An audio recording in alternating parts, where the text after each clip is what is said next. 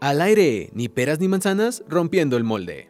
Hola, buenos días para todos. Feliz lunes de noviembre. Sean todos bienvenidos a un nuevo episodio de Ni Pera ni Manzana Rompiendo el Molde. Eh, hoy muy contentos, muy felices, Kiaban y yo, para estar platicándoles de un nuevo tema que el día de hoy estaríamos hablando de Hoy les platicaremos sobre Más sabe el diablo por viejo que por diablo. Estaremos este, comentando sobre geriatría. Que un tema importante, ¿no? No sé si ustedes aún tengan a sus abuelitos vivos. No, ya no, ninguno. Ay, perdón. no que debí tocar esas heridas. Sí, ah, ok. Ahora que acaba de pasar justo el Día de Muertos, Sí. pero bueno, eh, la verdad que es un tema que nutricionalmente hablando es uno de las poblaciones más olvidadas, ¿no? Y de las que son más vulnerables, entonces que claro que es importante que hablemos de ellos. Ujú. Este, pues al final de cuentas es a donde vamos todos, ¿no? Sí. Y aparte ya va a llegar un momento donde va a ser la mayor cantidad de, de población. Entonces por eso también es muy importante conocer sobre el tema porque pues al final de cuentas va a ser la población que va a haber más en un futuro. Claro, bueno, y esperamos llegar, porque pues nadie nos asegura, pero Eso, exactamente. pues es- en nuestras manos está hacer lo posible para llegar y llegar en las mejores condiciones, ¿no? Porque es diferente llegar con ciertas patologías Ujú. a llegar lo más sano posible. Sí.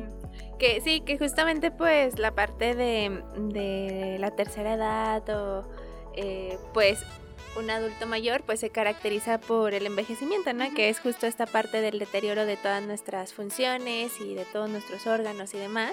Pero lo que tú dices, o sea, está caracterizado principalmente por lo que estemos haciendo actualmente en nuestro estilo de vida presente y lo que vayamos a, bueno, más bien, no, lo que hayamos hecho en el pasado. Entonces, tiene gran influencia todo lo que hagamos, que muchas veces nos dicen como que al fin del día de algo nos vamos a morir, ¿no? Pero como tú dices, hay mil formas o, o maneras eh, en las que pudiéramos morir y envejecer. eh, La calidad. ah, exactamente, la parte de la calidad de cómo lo vamos a hacer. Sí, de hecho, justo ayer eh, me topé con una señora que llevaba a su nieta y este y pensamos que era su hija y le preguntamos, ah, es su hija. No, es mi nieta. Pero ya habíamos conocido a la mamá, ah, es que fue en un evento de nutrición, llevaban a los niños. Y este, y primero fue la mamá de la niña con su otra hija. Y después dijo, voy a traer a mi otra hija. Pero llegó la abuelita con la hija y pensamos que ella era la mamá. Ujú. Ujú. Y dijo, no, es nuestra, es, es mi nieta. Pero pues la señora se veía de la edad de, de su hija, de la mamá de las niñas. Entonces sí te quedas así de wow. Y dijo, es que yo llevo como 36 años haciendo ejercicio, cuidando mi alimentación y así de... Súper bien. Compártale eso a sus nietas, por favor. Ah. Sí, qué bonito, ¿no? Digo, ahí Sí. creo que es la parte de donde decimos, qué bueno que sí cuiden a los nietos. Sí, Porque pues obviamente están en la parte de los hábitos y demás y se los puede compartir. Pero sí, claro, o sea, yo creo que de los ejemplos más claros que podríamos decir sería a lo mejor Maribel Guardia, que creo que ya habíamos hablado de ella una vez, pero que al final del día es una persona de la tercera edad y que no parece de la tercera edad, ¿no? Entonces que todos los memes también que salen de, ay, Maribel a sus 60 y yo a mis 20. Entonces esa parte también, claro que, que tiene gran influencia y si ahorita estamos a nuestros 20 así, entonces ¿cómo vamos a llegar a los 60, no? Sí, pues para tener una buena calidad, este, al final de cuentas se va a ver reflejado lo que hagamos ahorita en el mañana. Entonces sí, como sabemos en nutrición tiene mucho que ver la manera o los hábitos o el estilo de vida que tengamos ahorita para un futuro. Pero también hay que tener en cuenta, nunca es tarde para empezar, porque luego pues ya Claro. piensan que por ya estar grandes, pues Claro. ya no, ya Sí. no es momento, pero no, siempre es un buen momento para empezar. Sí, de hecho creo que ese es uno de los, de los mitos más escuchados en edad adulta. Eh, bueno, a mí, por ejemplo, mis abuelos sí viven. Bueno, tengo dos abuelos que aún viven y mi abuelita también siempre es como, no, ¿yo para qué? Yo ya llegué Ya a una edad, grande". ajá, yo ya no voy a cambiar y cosas por el estilo, ¿no? Y es como, sí se puede, o sea, claro que, que, que pueden mejorar muchísimo también su calidad, como dices, pero obviamente sí estamos pensando que todo lo que ya hicimos repercute un poquito más, pero aún así, como dices, no es como echar la toalla y ya, o sea, sí se puede hacer también cambios. Es que tiene mucho que ver, incluso hasta la misma edad, ¿no? Porque, no sé, me ha pasado que son personas ya muy tercas, que Ujú. pues tienen Ah, toda sí. su vida viviendo así. Que Claro. les quieras cambiar algo es muy diferente. Me acuerdo en un caso que tuvimos con, con Lili, Ajá. este, con la maestra Lili, eh, un caso clínico de un señor que no comía nada que no fuera pollo. Bueno, su caldito de pollo en la tarde. Entonces era muy difícil cambiarle eso porque el señor no aceptaba otra cosa porque eso era lo que siempre. Entonces sí es como un momento como de terquedad. Claro. Pero pues sí se puede lograr hacer pequeños cambios ahí poco a poquito. Sí, definitivamente se puede hacer cambios, ¿no? Digo, al final del día estamos pensando que ya en la edad adulta es más difícil probablemente hacer cambios en cuestión de hábitos, pero claro que si se quiere y se requiere y todo lo que siempre decimos, pues claro que se puede hacer. Y eh, pues más bien para, para poder definirles un poquito más la eh, edad adulta o la tercera edad, eh, ya estamos hablando de personas que tienen arriba de 60 años, ¿no? Bueno, a partir de 60 años, pero además de eso, no sé si ustedes sabían que ya dentro de, esa etapa, o sea, hay otras tres, subetapas, ¿no? Entonces sería edad adulta mayor joven, que es de los 60 a los 75 años, y luego adulto mayor de los 75 a los 80, y ya estamos hablando del senecto de la senectud a partir de los 80 años, ¿no? Que eh, nuestra población mexicana no hay muy buen nivel de senectud, pero de todos modos existe, entonces creo que es bueno también saberlo porque cada una de estas etapas tiene características completamente diferentes. Obviamente eh, entra la parte del envejecimiento, que es un proceso que no se detiene y que siempre va a seguir avanzando, entonces obviamente no es lo mismo una persona eh, adulta mayor de 65 a otra de 80, ¿no? Claro. Y es donde entran los cambios este pues fisiológicos, ¿no? O sea, porque sabemos también que a partir de los 30 ya hay un pequeño declive en ciertas áreas. Por ejemplo, la masa muscular si no se si no se hace ejercicio, pues también se empieza a perder ya a partir de los 30. Entonces, por eso hay que hacer ejercicio. Vale, eso es bien triste. Pero bueno, ya llegando a los 60, pues esto es mucho más marcado si no hay esta actividad, ¿no? Entonces es donde podemos ver que ya puede empezar a lo mejor una sarcopenia, que es cuando se pierde la masa muscular, y por ende van perdiendo fuerza. Entonces eso ocasiona que no se puedan valer por sí mismos. Por eso la importancia de una buena cantidad de, proteína y, del ejercicio, ¿no? Sería uno de los cambios que hay. Otro. A otro, bueno, pues los riñones este, también con el tiempo se van haciendo más pequeños, la filtración glomerular va disminuyendo, también la vejiga se hace más chiquita y por esto es que a cada ratito quieren estar yendo al baño. Em, otro, este, en el sistema mm, cardiovascular, las, las arterias se hacen más rígidas, entonces esto ocasiona la hipertensión arterial a esa edad, ¿no? Es como que... Sí, obviamente tienen que ver los hábitos que se tuvo, eh, pero entre mejores hábitos, pues más... Ah, es más difícil que ocasione esto, ¿no? O que se refleje la hipertensión. Pero a la larga, pues es uno de los procesos que puede llegar a ocurrir por la vejez. También otro muy importante para nosotros como nutriólogos es la dentadura, ¿no? Porque pues ya no pueden comer los mismos alimentos, la misma cantidad y pues también puede haber cierta pérdida del apetito por lo mismo, o sea, ya en cierta edad pues la gente dice, no, pues ya ni puedo comer, ¿no? Y, y también entra mucho lo que es psicológico. Yo siento que es lo que más afecta porque pues a veces sienten como, por lo mismo que si llegan a tener sarcopenia se sienten débiles, por lo mismo que pierden su independencia o sea, se, se hacen dependientes, pues afecta mucho ya eso y, pues les afecta mucho en, su alimentación a, la gente. Y pues la dentadura es muy importante, digo, para la ingesta de los alimentos y pues también eh, se ven limitados en, en ingerir otros alimentos que a lo mejor les gustan mucho. Así es, de hecho, mm, pues para nosotros lo que es importante es lo que decías de, bueno, todo, ¿no? Pero de lo que más nos podríamos fijar sería obviamente sí lo del músculo, lo que también hay un aumento en la masa grasa, entonces eh, esa es como muy típica, muy común en la parte de la edad o la ropa Gracias.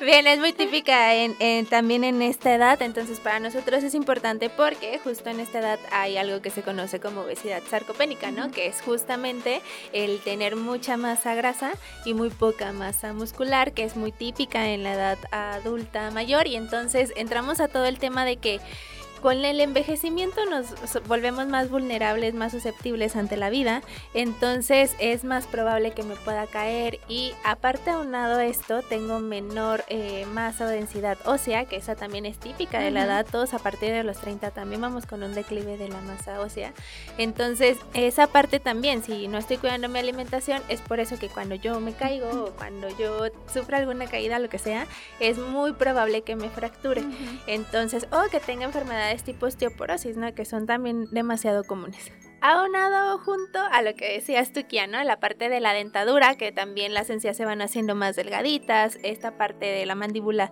pues ya no es tan fuerte porque ya no tiene tanta musculatura, entonces la... Eh, está juntado como todo, ¿no? O sea, la alimentación va en declive, las papilas gustativas ya no tienen tanto sabor, entonces la percepción también ya es como, ya no me gusta comer de todo. Y lo que a mí me parece una absurdez, la parte que nosotros hemos hecho culturalmente, ¿no? De, ah, estás en la parte ya viejita, pues cómete un caldito o cómete una papilla. Pues es como, ¿por qué le vas a dar eso? O sea, le puedes dar mil formas o texturas más que sí pueda comer, que sí estén preparadas para él y que, y que no hagan que la parte de alimentarse se pierda.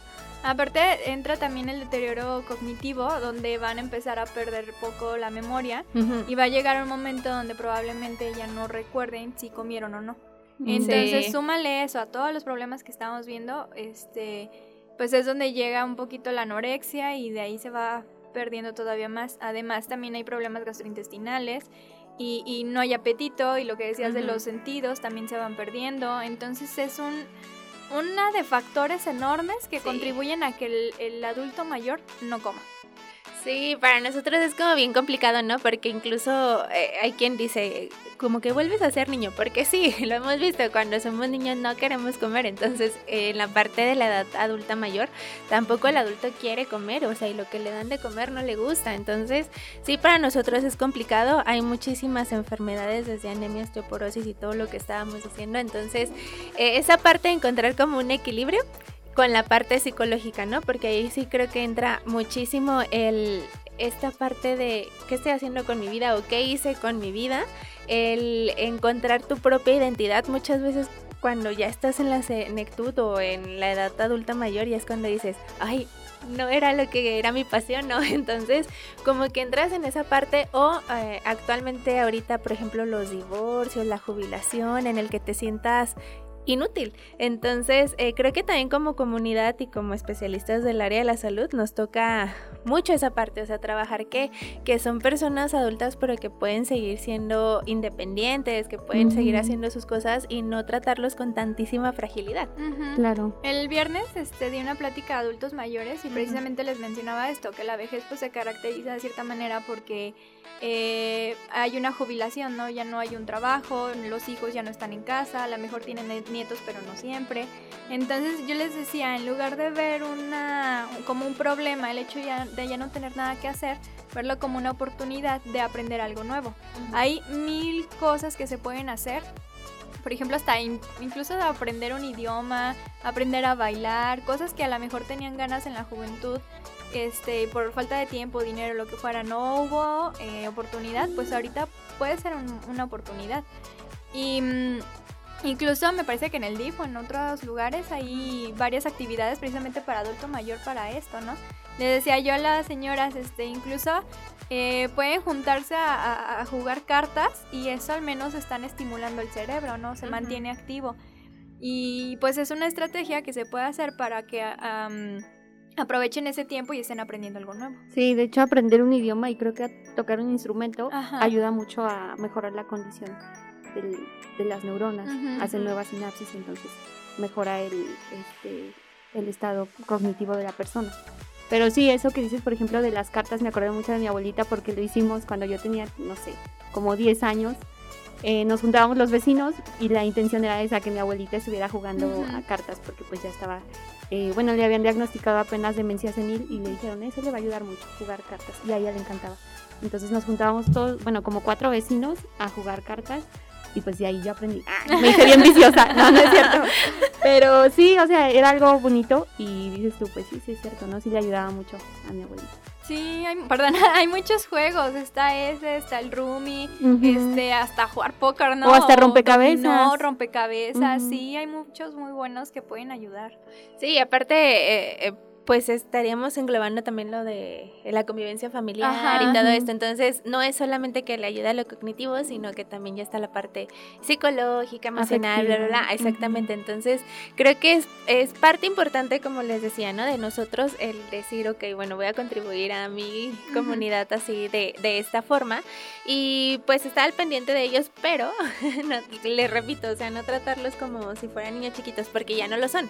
Entiendo que a lo mejor nosotros fisiológicamente los podemos llegar a ver de esa manera, pero sin embargo tenemos que darnos cuenta que no lo son. Entonces tratarlos siempre con dignidad, con, lo, con el respeto que se merecen eh, y preguntarles a ellos también qué es lo que quieren, ¿no? O sea, qué es lo que a ellos se les antoja, digo, nutricionalmente hablando, porque a nosotros lo que nos interesa es que estén alimentándose y poder evitar todas estas enfermedades que son tan típicas.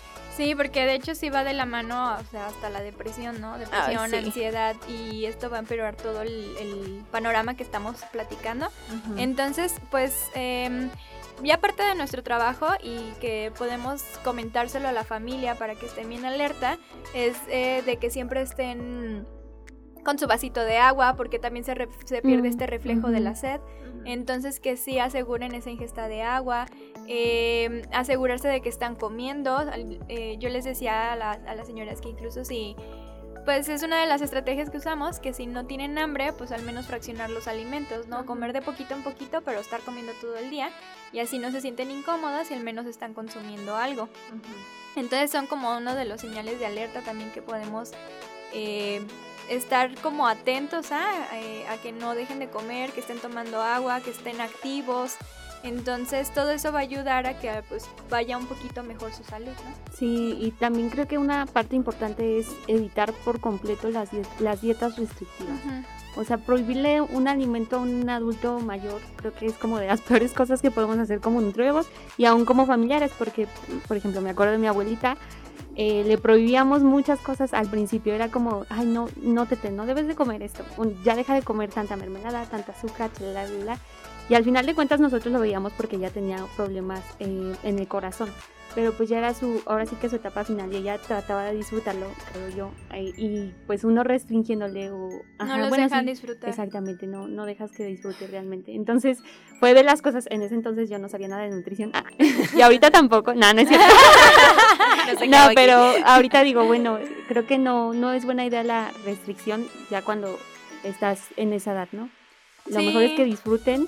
Obviamente tampoco es como que, ay, tómate tus litros de azúcar o de lo que quieras, pues no, pero pues no sé, tratar de dárselo lo que le guste con moderación. Sí, de hecho era justo de esas cosas, también se los mencionaba el viernes en la plática, porque es lo que les decía, o sea, ya es un momento donde lo único que queda es tener una buena calidad de vida y disfrutar esa calidad de vida, ¿no? O sea, realmente no sabemos cuánto tiempo vaya a durar y todavía poner, poniéndoles peor con no puedes comer esto, pues no, era lo que yo les decía, obviamente hay que procurar no sobrepasarse y va a haber a lo mejor cosas que sí van a estar contraindicadas totalmente, pero pues se puede llevar un equilibrio, como siempre lo hemos visto aquí, también en esa etapa se puede llevar ese equilibrio sin estarles prohibiendo algo, porque si les prohibimos algo, probablemente menos quieran comer, entonces va a salir contraproducente. Yo creo que ahí entra mucho el tema de ni siquiera de ellos, ¿sabes? O sea, más bien justo lo que tú decías del, del familiar que lo está viendo, o sea, que sabe que está enfermo, que bla, bla, bla, y más si estamos dentro del área de la salud, es como, ay, lo voy a cuidar así súper bien. Pero sí nos olvidamos de esa parte, ¿no? De que sigue siendo un humano y de que probablemente se quiere ya disfrutar sus últimas etapas de la vida. Pero creo que a nosotros nos cuesta mucho la parte de, de saber que va a terminar, ¿no? O sea, Sí, queremos alargar su vida claro, como que, sea. Exactamente, que lo quieres cuidar y que no quieres que se vaya y que bla, bla, bla, y a lo mejor la persona ya está como, por favor, ya. o sea, déjame disfrutar. Yo ya viví lo mío. sí, ¿no? Entonces, eh, creo que también es esa parte, como aprender a, Híjole, es que es bien difícil, son temas bien difíciles porque ni modo es como, ay no, ya déjalo y ni modo, pero como dices, creo que encontrar un equilibrio y eh, hacer como la parte emocional y la parte de alimentación y la parte de todo para que sí la persona pueda disfrutar de toda su última etapa sin caer en las prohibiciones o sin caer, porque luego también es frustrante para ti mismo, ¿no? El decir, yo le estoy diciendo y no lo deja de comer y bla, bla, sale peor, ¿no? Sí, exactamente. Entonces, en vez de disfrutarse, nada más estás peleándote con esa persona exacto. y pues como que no está padre tampoco. Sí, de hecho. Y luego también, si le agregamos a esto la polifarmacia, que es una etapa donde hay pastillas para todo, fácil, mínimo unas 5 sí se han de tomar al día. Entonces, pues las pastillas les van a ocasionar más la pérdida del apetito, malestares, entonces para nosotros también es como no, porque pues eso quita las ganas de comer, entonces sale peor.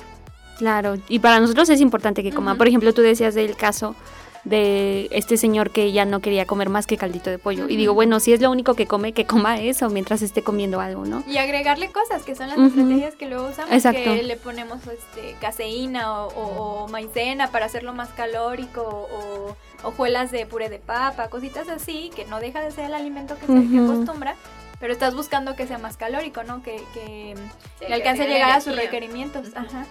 Sí, porque aparte también eso, ¿no? La, la, forma de calcular su gasto energético total, pues va a seguir, eh, bueno, obviamente con las fórmulas necesarias, pero sí suelen tener un, un, un gasto fuerte y entonces está como en el balance negativo porque ni siquiera llegan. Entonces es para nosotros muy desgastante saber que, que hay mil formas de poder hacerlo, pero eh, no sé, que la persona también sí se llega a frustrar y no lo hace. O aunado a lo que tú dices, ¿no? La polifarmacia, que estaríamos hablando de esta parte donde tomas más de cinco medicamentos al día, o más de tres. No recuerdo, pero creo que son más de tres. Más de tres, ¿verdad? Perdónenme, ya me fui muy arriba. Pero más de tres medicamentos al día, en donde obviamente, eh, eh, como dices, ya estamos hablando de una persona de la tercera edad en la que está tomándose cinco, seis, o yo conozco a, lo mejor a los que viven con diabetes que se toman todo el día, todo el día, todo el día medicamentos y es como, ay Diosito, o también cómo le hacemos ahí, ¿no? Porque obviamente si les quita el hambre y les quita incluso, digo, de por sí ya su percepción al sabor está disminuida y esto hace que también que baje. Entonces, ahí también entramos en otro conflicto porque luego es como, ponle más sal a la comida. Y la hija es como, no, ya tiene mucha sal y bla, bla, bla. No, pero pues a ellos no le sabe. Entonces, sí, la parte de desde hacerlo más calórico hasta encontrar estrategias de uso de especias o lo que sea para poder darles otro tipo de sabor.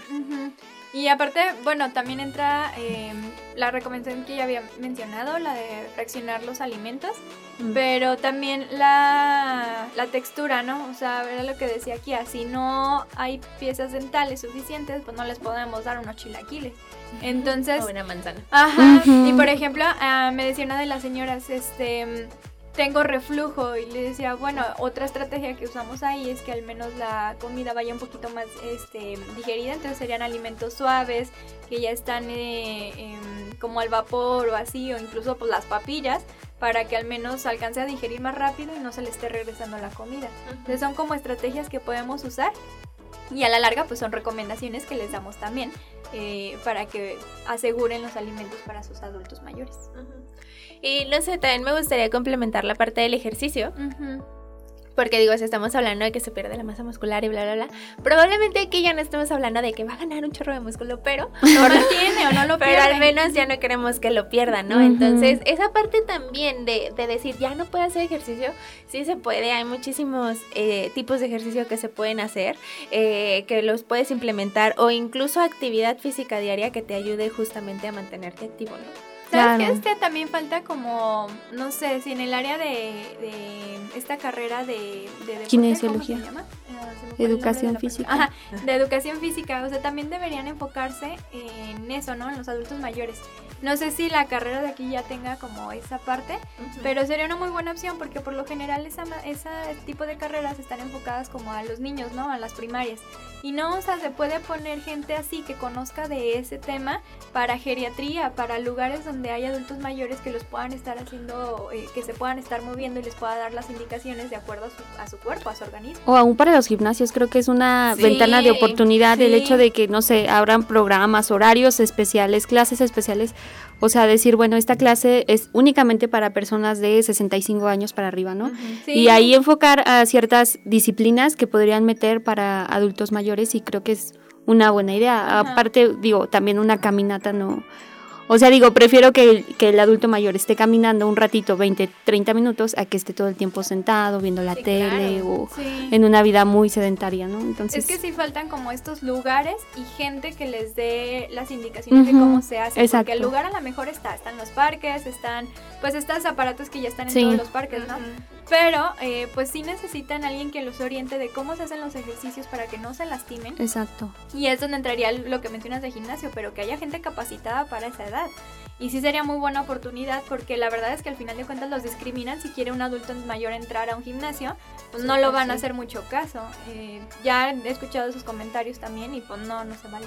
Sí, es parte de lo que decimos que culturalmente a veces, mm, pues sí, menospreciamos, discriminamos, ¿no? A la persona por su por su edad, pero pues no, no debe ser así. Como dijiste, hay que tratarlos con dignidad y el respeto como personas que siguen siendo. Que se merecen, ¿no? Y que incluso hubo una chica que es eh, entrenadora, no recuerdo el nombre, pero seguramente sí la vieron, de Estados Unidos que ella entrenó a su mamá y, y le hizo el cambio así súper radical. No sé si la llegaron a ver, su mamá ya como de 70 años y ahorita creo que aún sigue viviendo y pues la señora sí se ve con la super masa muscular, así ya bien definida y todo. Entonces ella justo decía, ¿no? O sea, si hacen falta la parte de entrenadores que estén enfocados a edad adulta, porque claro que se puede, o sea, y, y, mi mamá es el claro ejemplo de decir, sí pude, sí lo hago y sí puedo hacer un cambio aún estando en esta edad. No digo, obviamente, y ya estamos hablando de un caso muy extremo, donde fueron muchos años de, de esta parte de entrenamiento, pero aún así como que te da el pie a decir, bueno, pues sí se puede. Creo que sí es una gran ventana de oportunidades para todos los que están estudiando esta carrera, porque es una población olvidada. Y al final del día, como tú dijiste al inicio, es una de las poblaciones que va a estar más abundante en un futuro porque no estamos teniendo hijos. Amén. Vaya, sí.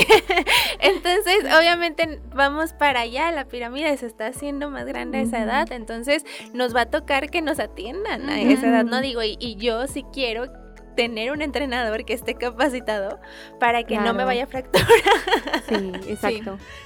Sí, porque luego las fracturas de cadera pueden ser, bueno, son como muy peligrosas. Son peligrosas y a veces son la causa de que se tiene que operar y pues la cirugía no tiene éxito y Exacto. Llega la muerte. Sí, y todas así. Ya bien triste. ya sé. por favor, estudien. Muy bien, pues no sé si quieren complementar con algo. Pues es una etapa bonita. Este, mm, en lo personal a mí me gusta atender a adultos mayores porque sí es una, una, una edad muy olvidada, como decías, y es una buena oportunidad para cambiar también hábitos en ese momento, ¿no? Entonces, pues nada más decirles que pues se acerquen a alguien, ¿no? O sea, que no, no piensen que por tener esa edad ya todo está perdido, ¿no? Al contrario, puede tener una mejor calidad de vida, incluso esa edad. Claro. Y pues más que nada, bueno, si, si tienen un adulto mayor cerca de ustedes, pues siempre como animarlo, tratarlo como tú dijiste, eso me gustó mucho, tratarlo con la dignidad que se merece y pues no sé, o sea, seguirlo tratando como esa persona que, que es, que no sé, a lo mejor lo conocimos más joven eh, a nuestros abuelitos. Bueno, no recuerdo a qué edad conocí a mis abuelitos, pero como que tratarlo como esa persona que conocimos, aunque ya haya llegado a sus 80, 85 años. Y pues dejarlo que disfrute, o sea, disfrute de todo, tanto de la comida, de la compañía, de los juegos y motivarlo. Creo que eso es algo muy importante, motivarlo a que aprenda nuevas cosas, a que se anime a, hacer nuevas cosas, porque sí me o sea, digo, nunca he llegado a esa edad, pero digo, ¿qué clase de viejita voy a ser yo? No sé, a lo mejor yo me quejaba de ciertas cosas de mi abuelita que decía, es que nunca quiere aprender nada, y es que le digo que vamos a hacer esto y no lo hace, y digo, bueno, ¿quién sabe cómo voy a hacer yo, no? Y tenerle la paciencia precisamente para eso, tener la empatía para decir, bueno, pues está en una edad crítica, ¿por qué? Porque pues sabes que ya estás más para allá que para acá. Este, obviamente pues no sé, a lo mejor vienen muchas reflexiones de la vida, de, de su pasado, y pues sí, más que nada eso, empatía por, por las personas de la tercera edad. Súper, pues a mí me gustaría eh, hablarle más a las personas adultas mayores y que nos están escuchando. Eh, esta parte de que no se les olvide que la vida no ha terminado, que aún siguen aquí. Entonces, eh, la parte de cuidarse, de, animarse a hacer nuevas cosas, esta es la edad justa para hacerlo, de hacer todo lo que no hicieron en su juventud, pero eh, también de decidir eh, seguir cuidando su salud y a todos nosotros que todavía tenemos la fortuna o, convivimos con personas de adultos mayores, pues también lo que decía aquí, a complementarlo de, de tener esta parte empática con ellos y no olvidarnos que a lo mejor estamos viviendo o pasando nuestra última etapa con ellos, entonces pues darles todo el amor que ellos requieren y, toda esta parte eh, familiar y demás, ¿no? Entonces, eh, pues nada, para nosotros es un placer también atender a todos los pacientes de edad adulta mayor, entonces eh, con mucho gusto ya saben que aquí podemos atenderlos, ya sea Vaneki, yo, todas las que estamos integrando el equipo de nutrición de la Universidad Cuauhtémoc. Y pues bueno, chicas, pues un gusto como siempre compartir los micrófonos con ustedes. Vane, ¿de qué vamos a hablar el próximo capítulo? Muy interesante, estaremos hablando sobre el Día Mundial de la Diabetes. Ay, sí, es cierto, vamos a celebrar el Día Mundial de la Diabetes, entonces para que no se lo pierdan, todas las dudas ya saben, mándenlas a, a Facebook, que estamos como nutrición.red y a Instagram, que estamos como rompiendo el mold y Uca Nutrición. Ahí va a estar eh, todas las preguntas abiertas para que nos puedan hacer y las podamos resolver el próximo martes, creo. Muy bien, chicas, pues un placer como siempre y a todos gracias por contactarnos, por estar acompañándonos en la transmisión en vivo y a los del podcast pues un saludo como siempre. Nos vemos, muchas gracias. Bye.